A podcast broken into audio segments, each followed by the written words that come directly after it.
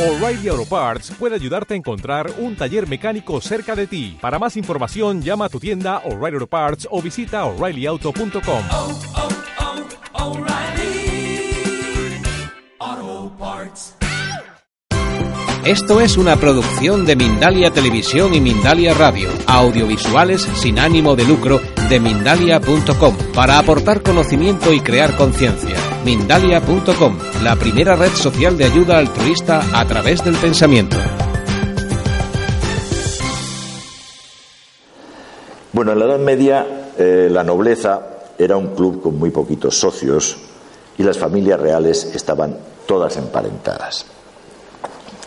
Los matrimonios se establecían siempre por intereses políticos, para defenderse de un rey vecino que quería invadirte, pues te aliabas con otro vecino, en fin, ibas juntando. Esto se venía haciendo desde que se van constituyendo los grandes reinos en Europa, de manera que más o menos en el siglo XII estaban todos absolutamente emparentados. Hasta tal mm, punto que el motivo siempre aducido para disolver un matrimonio que ya no interesaba, porque interesaba hacer otro tipo de alianza, pues siempre se esgrimía que había relación de parentesco entre los eh, contrayentes y efectivamente siempre la había y casi siempre además en grados eh, muy próximos, en, grados de sobrinos, en grados de primos carnales, con lo cual siempre eh, era un motivo, se pedía bula para casarse y luego se denunciaba y el Papa automáticamente, como era en esa época más un poder político que religioso, pues lo concedía porque también entraba el Papa en el juego de alianzas de todas las casas reales. De manera que cuando a mediados del siglo XII nace el rey Alfonso VIII, estaba ya emparentado con la casa de Borgoña, con la de Aquitania, con la de Provenza, es decir, con toda la región que nos está interesando resaltar. Y por sus venas corría la sangre del rey David, de Jesús y de María Magdalena. Así que cuando se casa con Leonor de Inglaterra, con Aenor, que es la forma aquitana de pronunciar su nombre, Aenor, lo hace con una prima más o menos lejana. Ya hemos visto que prima también descendiente de ese linaje sagrado. De manera que lo que es importante es que en este matrimonio se vuelven a juntar dos ramas importantes de la línea de descendencia del trono de Israel. Aquí vemos en estas imágenes dos cuadros de pintor anónimo del siglo XVII, Alfonso VIII y Aenor de Inglaterra, están en el monasterio de las Huelgas en Burgos, estos dos cuadros. Bueno, entre las muchas proezas que llevó a cabo este rey castellano, figura la conquista de Cuenca, ciudad que por entonces llevaba cuatro siglos en poder de los musulmanes. Esta conquista tiene especial relevancia para lo que os estoy contando porque el rey Alfonso VIII la utilizó para dejar muchas pistas sobre el origen secreto del que procedía su linaje. La ciudad de Cuenca está, si la conocéis, está en un enclave pues eh, muy difícil de, conquistar, muy difícil de batallar, eh, muy fácil de defender. Con lo cual eh, el rey Alfonso VIII necesitó ayuda, la tuvo que rendir por asedio y por traición. Dentro de la ciudad le abrieron una puerta, según la tradición, pero el caso es que tuvo que asediarla y para eso necesitó la ayuda de otros reyes, en concreto del el rey de Aragón, Alfonso II el Casto. Sí, ese castis que citan los romances griálicos como un miembro de la familia del Grial, la familia del Grial de sangre, por tanto. Eran parientes los dos reyes, los dos Alfonsos, porque también por el Alfonso aragonés corría sangre provenzal y aquitana. Y además de parientes de sangre, eran parientes políticos, porque Alfonso de Aragón estaba casado con Sancha de Castilla, que era tía del rey castellano. Aquí vemos al rey aragonés Alfonso II con Sancha de Castilla. Bueno, si seguimos con las analogías de la realidad con los romances griálicos, en el sitio, en el cerco a Cuenca, en la conquista de Cuenca, tampoco deberían faltar unos caballeros de una orden famosa que están vinculadas al grial en los romances, es decir, los caballeros templarios. Y efectivamente tampoco faltaron y formaron al lado de estos dos reyes en la conquista de Cuenca. Según narran las crónicas, el asedio de Cuenca se inició el 6 de enero, día de la Epifanía, y duró casi nueve meses, hasta el 21 de septiembre, festividad de San Mateo. Precisamente para recordar esta conquista, el rey Alfonso VIII concede a Cuenca las armas que constituyen su escudo, una estrella de ocho puntas sobre un cáliz. El porqué es este escudo que veis aquí, coronado por la corona real del rey de Castilla, del reino de Castilla. El motivo oficial que justifica la presencia de estos dos elementos en el escudo de Cuenca es el siguiente. La estrella aparece porque representa aquella que en tiempos lejanos guió a los Reyes Magos de Oriente hasta el portal de Belén para adorar al niño Jesús recién nacido, tal y como cantan los villancicos. Y ese acontecimiento, conocido como la adoración de los magos, se celebra el 6 de enero, fecha de inicio de la conquista de Cuenca. Bueno, pues ya tenemos ahí una justificación para poner una estrella, esa estrella, la del 6 de enero, en el escudo de Cuenca. El cáliz, por su parte, según se afirma, figura en representación de San Mateo, al que se celebra el 21 de septiembre, fecha en la que terminó la conquista. Ya está. Bueno, vamos a profundizar un poco para ver de verdad lo que representan estos símbolos. Aquí vemos un mosaico, el mosaico de Rávena del siglo VI, una de, de, las representaciones más antiguas que hay de los Reyes Magos siguiendo esa famosa estrella de ocho puntas que les llevará hasta Belén.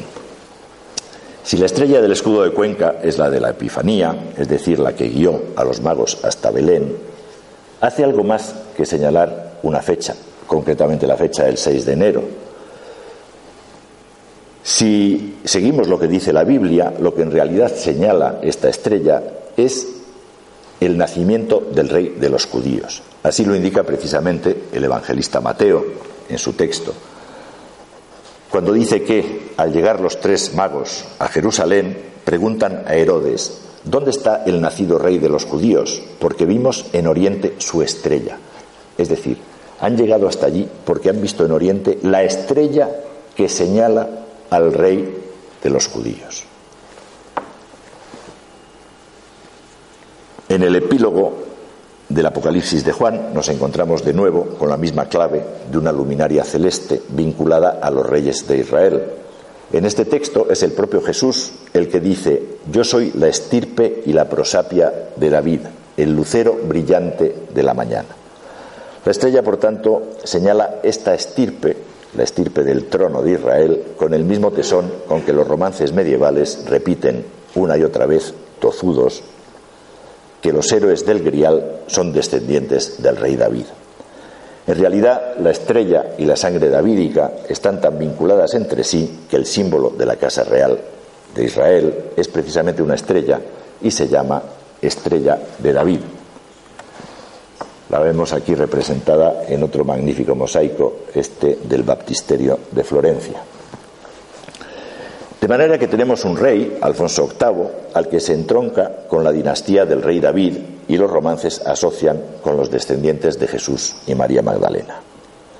Un rey que además se casa con Aenor de Plantagenet, miembro también de la familia del Grial, y una Anjou de esclarecida estirpe, como lo fue el mismísimo Parsifal.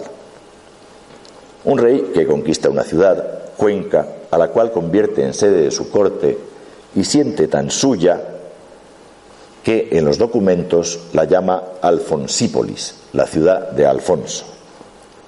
Y resulta que este rey señala el escudo de su ciudad, Alfonsípolis, con esa estrella en concreto, la que anuncia el nacimiento de Jesús de Nazaret, del rey de los judíos. Puede que la historia oficial haya querido buscar el 6 de enero, esa fecha, como justificación para eh, dar una explicación oficial y suave de por qué está en el escudo de Cuenca diciendo que es que la conquista se inició el 6 de enero. Pero visto lo que hemos visto, más parece que esa estrella señala lo que siempre ha señalado, el nacimiento de Jesucristo. Y que el rey Alfonso la puso en el escudo de su ciudad para indicar que él también pertenecía a ese linaje sagrado, los descendientes del trono de Israel, de Jesús y de María Magdalena, a los que esa estrella pertenecía como elemento distintivo desde el origen de los tiempos judíos. Sigamos con el otro elemento del escudo, el cáliz, la copa, que presuntamente representa a San Mateo para señalar el 21 de septiembre su festividad como día de final de la conquista de Cuenca. Bueno, pues eh, esta atribución es todavía más anómala que la de la estrella, porque el cáliz, la copa, jamás ha sido uno de los símbolos que han representado a San Mateo. Si analizamos los, los símbolos que la iconografía cristiana asocia con San Mateo y con los cuales lo representa en muchas representaciones, en muchas imágenes, encontramos los siguientes. Una bolsa de dinero o un tablero de cuentas, un ábaco, porque San Mateo era publicano, era recaudador de impuestos y esos instrumentos le identifican como tal. También suele aparecer con eh, una espada o un hacha o una alabarda porque murió a filo de arma blanca. En cuanto evangelista, se le identifica con un libro o con un rollo, como le vemos en este cuadro, en esta pintura, en la que presuntamente está escribiendo en un libro su evangelio. Según la visión de los cuatro vivientes del profeta Ezequiel, que recoge también el Apocalipsis de Juan, a Mateo le corresponde el rostro humano, el del tercer viviente. Por eso, en el Tetramorfos es un hombre alado, como acuñó San Jerónimo. Es este que veis aquí, arriba a la izquierda. Ese sería San Mateo, hombre alado con un libro para identificarle como evangelista. Y se acabó. Dentro de la iconografía cristiana no hay más elementos, no hay más símbolos que representen a San Mateo, ni con los cuales haya salido representado San Mateo en ninguna imagen. De manera que el cáliz no puede estar ahí porque representa a San Mateo. ¿Por qué está entonces el cáliz en ese escudo de la ciudad Alfonsípolis, de la ciudad de Alfonso? Bueno, pues con lo que ya hemos visto hasta aquí, incluyendo el sentido de la estrella, parece más que probable que con el cáliz el rey quiso hacer una alusión directa al grial, a esa copa de la última cena, símbolo del fértil vientre de María Magdalena y metáfora que esconde el secreto de su descendencia a la que tanto el rey Alfonso VIII como su esposa, la reina Aenor, pertenecían. Pero todavía hay más pistas que señalan el sentido de la estrella y el cáliz. En los romances medievales, las aventuras de la búsqueda del grial tienen un final feliz. El héroe, Parsifal, encuentra el grial, se enamora y se casa con la doncella del grial y se convierte en el nuevo rey. Y tiene un hijo, Lohengrin, al que veis aquí, llamado en los romances el Caballero del Cisne. Obviamente, si como tenemos visto, Parsifal era descendiente de Jesús y María Magdalena, Evidentemente su hijo Lohengrin también tiene que serlo. Pues bien, una narración del siglo XV para señalar este altísimo origen dice que Lohengrin viene del monte en el que Venus está dentro del grial. Venus, la estrella de la mañana, el lucero del alba, señalando de nuevo a la estirpe sagrada davídica del trono de Israel y suspendida sobre el grial, exactamente el emblema del escudo de Cuenca. La tradición que vincula al rey Alfonso VIII y a su esposa, la reina Enor, con el secreto de la genealogía sagrada del grial de sangre, tendrá todavía fuerza suficiente para generar uno de los misterios más interesantes y divulgados del siglo XX, tiene que ver con un pequeño pueblo de la Occitania francesa, Rennes-le-Château, este que veis aquí, pequeñito, como podéis comprobar, aupado en lo alto de un pequeño cerro. Pues bien, a este pueblo tan pequeño como antiguo llegó a finales del siglo XIX un curioso personaje como párroco, el padre Berenguer Sonier, que termina, terminaría haciéndose famosísimo. Eh, si recordáis, le, concedió eh, Dan Brown el mérito de dar su nombre, Sonier, al conservador del Museo del Louvre, que en su novela, en el Código da Vinci, muere en las primeras páginas y da pie a que se desarrolle toda la trama novelesca que él cuenta. Le da el nombre de Sonier precisamente para hacer un guiño con este personaje, con este cura de finales del XIX que llegó a Chateau. Bueno, este eh, cura de repente mm, hizo ostentación de una enorme riqueza que no le correspondía en absoluto y resultaba muy chocante eh, riqueza que le permitió restaurar su arruinada iglesia que casualmente estaba desde sus orígenes dedicada a la advocación de María Magdalena. Le dio también para hacerse una espléndida casa y para levantarse como biblioteca particular, en plan señor feudal, una imponente torre. Y todo esto dedicado a María Magdalena.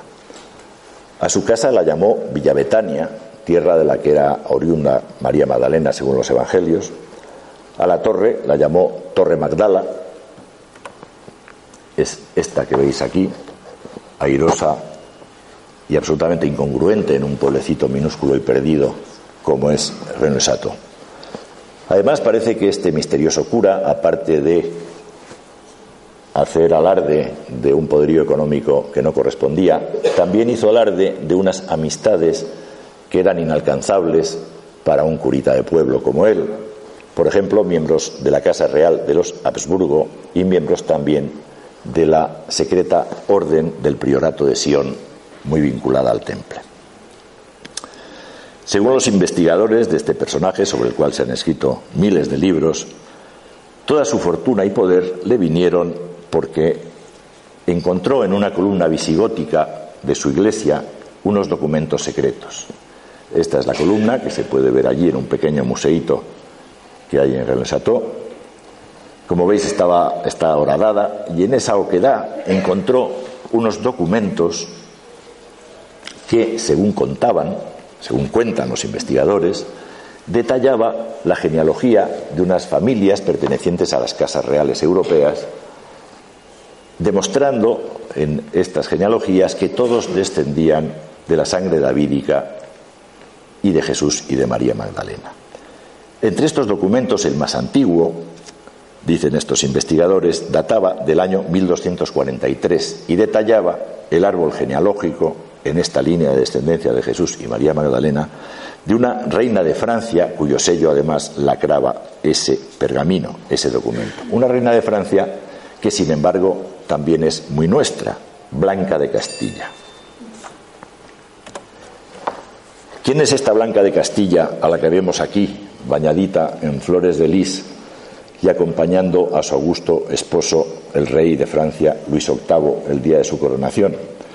Bueno, pues se trata precisamente de una hija del rey Alfonso VIII y de Aenor de Plantagenet, reyes y personajes de los que he desbrozado su vinculación al grial de sangre y a la línea davídica de descendencia de Jesús y de María Magdalena. Por tanto, Blanca, efectivamente, su hija, también pertenecía a esta dinastía, a esta estirpe sagrada. Pues bien, como veis, en pleno siglo XX, en uno de los sucesos que más ha dado que escribir y que hablar a estudiosos, a historiadores, a fantaseadores de ficciones, a cinematógrafos, en fin, a agentes de todo tipo que han escrito miles y miles de páginas, surge de nuevo un tesoro oculto, una clave oculta sobre el grial que implicaría, una vez más, a nuestros reyes medievales, Alfonso VIII, y a su mujer Aenor Plantagenet, como padres de esta Blanca de Castilla, con el grial de sangre, ese grial que aparece como símbolo en el escudo de Cuenca, ciudad que conquistó. Os dejo pues para terminar con la imagen de los sarcófagos de estos dos reyes, de Alfonso VIII y de Aenor de Plantagenet, que están en el monasterio de las Huelgas en Burgos. Buenas tardes. Gracias. No, bueno, la hay de todo tipo. Quiero decir, la estrella oficial de David es la de seis puntas, la, la estrella, digamos, que, representa, a, mm, se acuña como estrella de seis puntas, si no recuerdo mal, en el 18, me parece que es en el siglo XVIII, se acuña como estrella de seis puntas. Eh, ese era un símbolo que figuraba eh, casi como un sello mágico, mm, se llamaba sello de Salomón, y figura en, eh, en textos de alquimia, en textos, bueno, en textos herméticos medievales muy antiguos, pero no con el sentido de representación moderno que hoy le damos de distintivo de, de- del pueblo de Israel, no del Estado de Israel, no es formalmente el símbolo del Estado de Israel, pero así se acuña, digamos, como, como símbolo más de, más de nación que de pueblo. Eh, en el siglo XVIII creo que es. Eh, hasta entonces era un símbolo que pertenecía a, a la cultura judía dentro de un contexto sagrado religioso, pero no político. ¿no? Era más en el sentido. Sí, perdón. Una, pregunta, no quería saber tu opinión sobre el, el propio Miguel de, de Valencia que has comentado y si hay otras posibles opciones. Bueno, opciones hay otras. Hay otras, eh, hay muchas tradiciones, por ejemplo, la tradición inglesa de la que ellos son, bueno, los ingleses son muy apegados a sus temas, nosotros somos mucho más desapegados, ¿no? Buscas literatura sobre el grial y te salen miles de libros en inglés, en francés, en alemán y en España te salen, nah, 500, no te, no te salen muchos, ¿no? Eh, para ellos su tradición es que eh, José de Arimatea fue el que llegó a Inglaterra llevando el, cáliz eh, sagrado de la última cena. Y efectivamente hace unos años, eh, no muchos, no hará más de 15, dijeron que habían encontrado por fin el cáliz que era, que tal, que no sé cuál. De todos los cálices que existen, porque en Europa, en Italia hay otra, la, la, la crátera, en fin, hay, hay varios, ¿no? De todos ellos, el más estudiado y el que, el único de todos los demás que han aparecido, que es coetáneo con las fechas evangélicas, eh, es este, es el de Valencia. Eh, el tipo de piedra es un tipo de piedra dura que se da en Palestina. El tipo de manufactura es común a otros vasos que hay de esa época eh, que se han encontrado. La datación que se ha hecho por carbono 14 lo, lo ubica en, eh, en, torno al siglo I, o sea que es perfectamente coetáneo con, con los, eh, la narración evangélica, los sucesos evangélicos. Lo que pasa es que es imposible decir si eh, es el de la última cena porque no se sabe siquiera si hubo una última cena. Los, los hechos evangélicos eh, no son demostrables históricamente, hasta ahora no se han podido demostrar históricamente.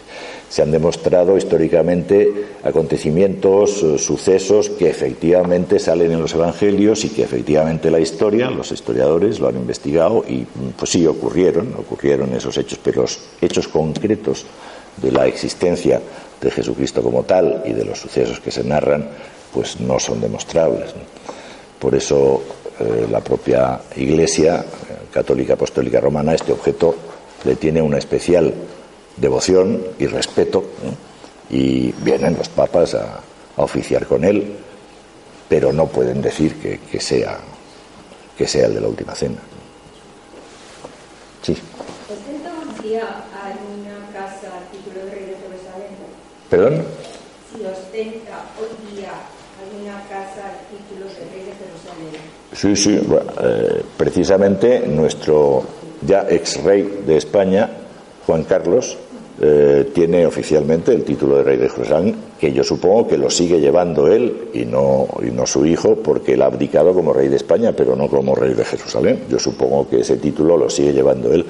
Hay una anécdota muy curiosa, porque cuando eh, una visita que hizo el rey Juan Carlos a Estados Unidos, eh, era alcalde de Nueva York, Giuliani, que es judío, y en la recepción que concedió al rey Juan Carlos, al recibirlo en la recepción, en el discurso que hizo, le dio la bienvenida a su majestad tal, y su majestad mi rey, y le llamo mi rey porque yo soy judío y usted es el rey de Jerusalén y yo por tanto soy su súbdito. Dijo Julián. ¿Cómo le llega? ¿A través de qué genealogía le llega? Bueno, le llega, ¿O le llega, no te la puedo decir exactamente desde, desde muy antiguo, pero por lo menos desde los cuatro anteriores son todos Borbones. Lo que pasa es que lo mismo, la línea Borbón, la Casa Borbón se emparenta con 3.000. Yo no sé por dónde le llega a la Casa Borbón. pero es decir, viene a través de la línea francesa? A través de la línea francesa. Viene a través de la línea francesa. Realmente el origen, que esa es una preciosidad, pero es, es- una historia muy bonita, el origen de la estrella de David, de la estrella de seis puntas, es el lirio.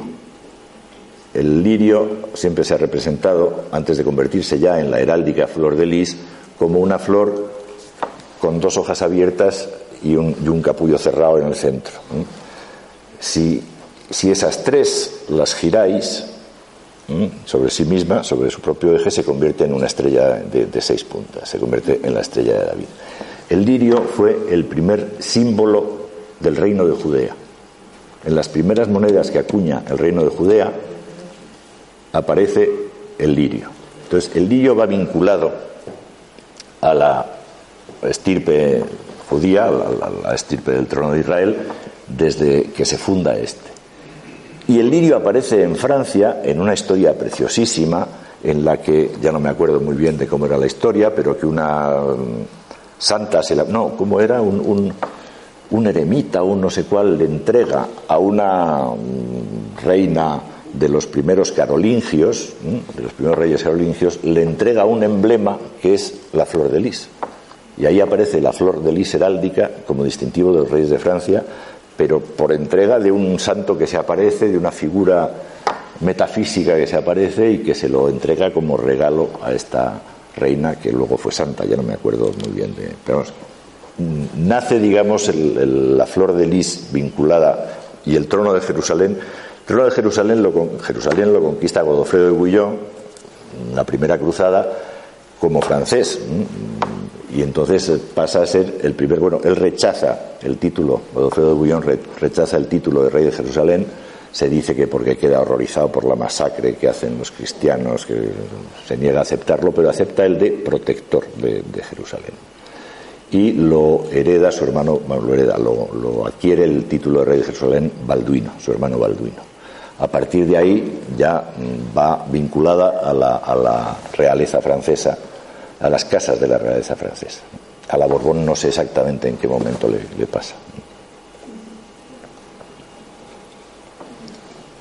Sí, Respecto a las atribuciones que diferentes reyes han venido dando a la historia respecto a si eran herederos de línea directa de, de María Magdalena y de Jesús, y más allá de que evidentemente hay textos que hablan de que Jesús estuvo casado y que por lo menos en el siglo II después de Cristo sí que había cristianos que, ¿existe algún tipo de documento adicional, más de la leyenda de que María llegó a Betania para saber eh, que puedan atestiguar que realmente llegó? Que yo sepa ninguno, que yo sepa ninguno.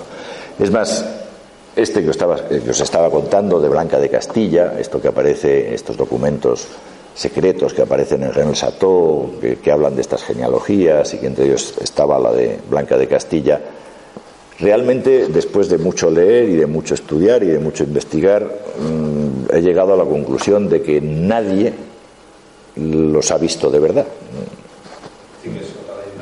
Es otra leyenda más. Se habla de un investigador que lo vio, pero que tal, pero alguien quiere verlos y jamás hay dónde verlos.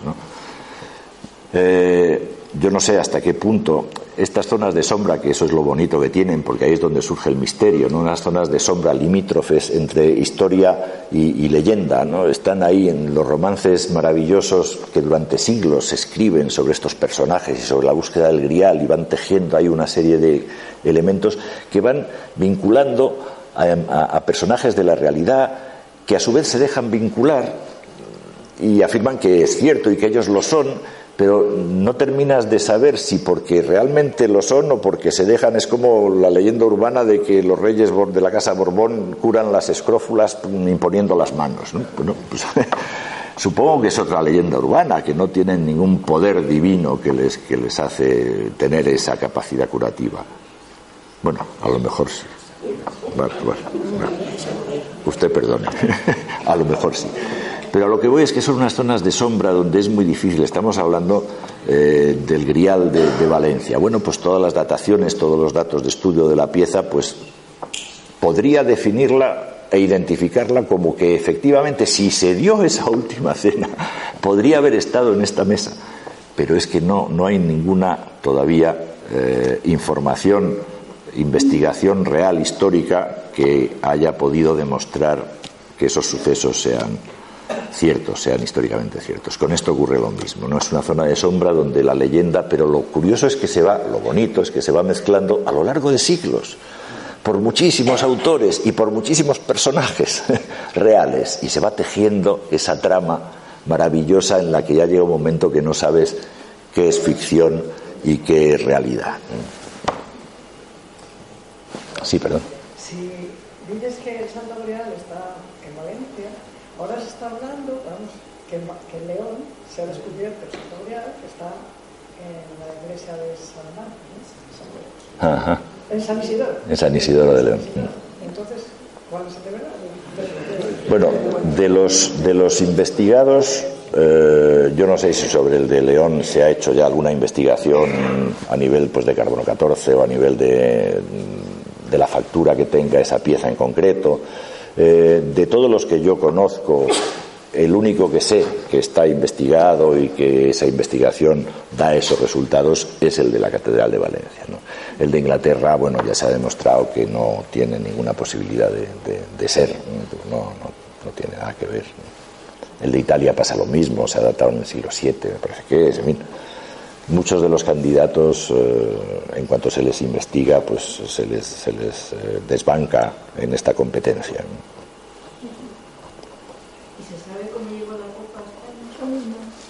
Bueno, hay una tradición, eh, me parece que era con un, uno de los primeros papas, Papa Sixto, me parece que era, de los primeros papas que tiene la Iglesia cristiana, que es perseguido y que en esas persecuciones le da a su diácono, que casualmente es San Lorenzo, todos los tesoros que tiene la Iglesia para que los esconda, los guarde. Eh, San Lorenzo se dice que era de Huesca y que entonces eh, reparte, bueno, unas cosas las da a los pobres, otras las vende, otras no sé qué, y algunas piezas las conserva y las reparte en, otras eh, geografías cristianas para que las custodien. Y esta copa, la copa de la última cena, la mandaría con San Lorenzo, que era su diácono, a Huesca.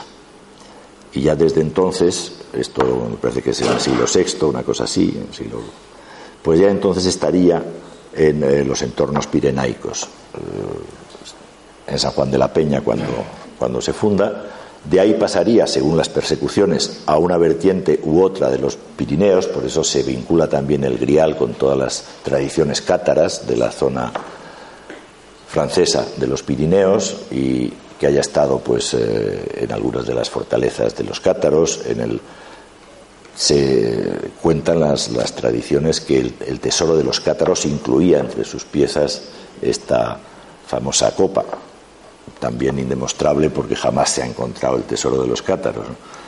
Eh, y en definitiva sí se tiene documentación a partir, yo he citado la, fecha del año 1071 porque ya hay un primer documento en el que se habla de esa copa en San Juan de la Peña como eh, presunta copa de la última cena de Jesucristo es el documento en el que eh, el monasterio la da a Martín el Humano, el primer rey de Aragón, en dación y en intercambio de otros cálices y de otras piezas que recibe el monasterio a cambio. Ya la tendría el rey aragonés, estaría en distintos lugares hasta que creo que es en el siglo XIV, ya hay constancia de que está en la Catedral de Valencia. Es lo mismo, es un recorrido legendario más que histórico porque quitando desde 1071 no hay prueba alguna de, de, de dónde ha estado esta copa y dónde, dónde ha salido. Sí. 1071 sí. Desde 1071 sí, sí, cuando antes no sabemos nada, es, es todo legendario. E incluso ese documento de dación del año 1071, pues hay historiadores que lo ponen, ponen en duda su validez, pero de hecho ahí está. Anteriormente son, son leyendas. A ver, hay que tener en cuenta que la iglesia cristiana no tenía ningún eh, concepto de reliquia. Para ellos no existían. El concepto de reliquia empieza a surgir con Constantino eh, el Grande en el, en el siglo IV, mm, que empieza a montar la unión de todo un imperio que se le desmorona eh, en base a una unidad religiosa y para sustentar esa religión pues empieza a nutrirla de fetiches, de elementos, y ahí surgen las reliquias. Hasta entonces, al revés, en la tradición judía, de la que procede el cristianismo, eh, tener un huesito de santo era impureza para toda tu vida y te ibas condenado al infierno. vamos, no podían tocar los cadáveres. Te contaminabas, era impuro tocar un cadáver. Entonces tener un hueso de un santo era impensable dentro de una tradición judía. Y la iglesia cristiana primitiva era absolutamente judía, procedía del judaísmo. Entonces no, no existe decir que es que hubo una copa en la última cena y se guardó como reliquia, eso es impensable porque ese concepto no existía en esa primera iglesia.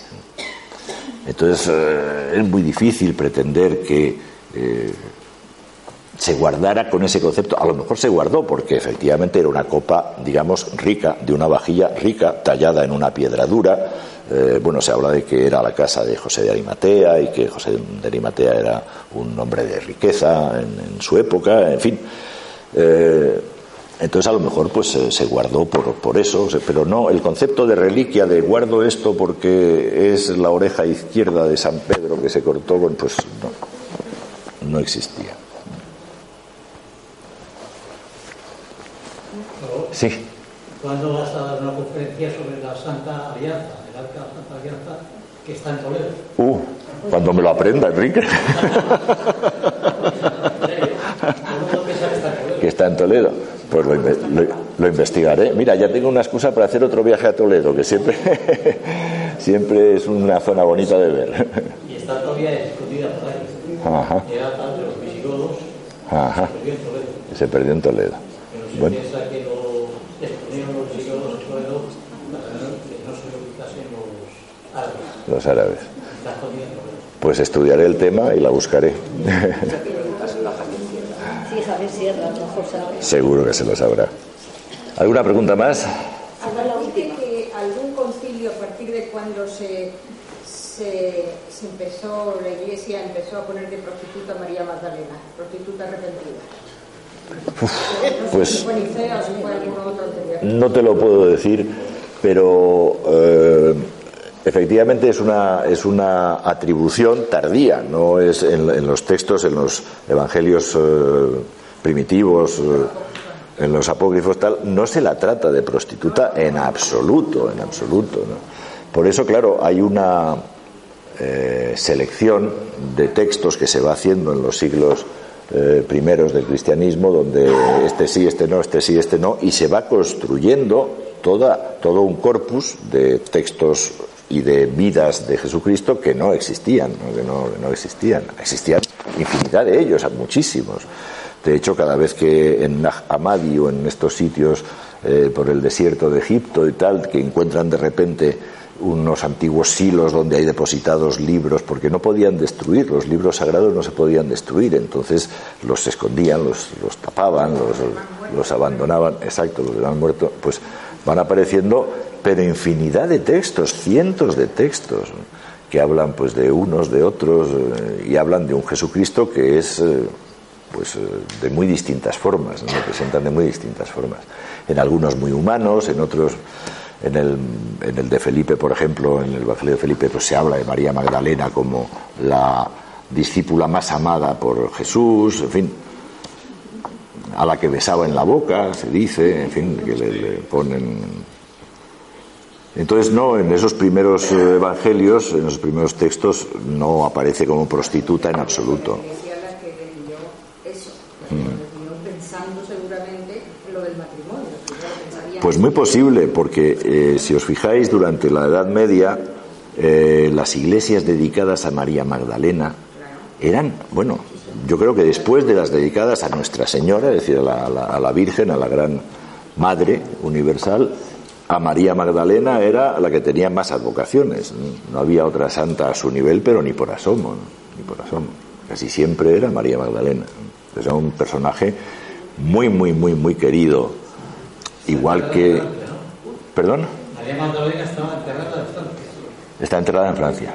Bueno, también se dice que está enterrada en Francia, a saber qué huesos son los que se encontraron allí, a saber si este viaje es real o es legendario. Bueno, si encuentras algún pariente vivo de María Magdalena para cotejar, no es tan fácil. Bueno, pues muchísimas gracias a todos por estar aquí esta tarde.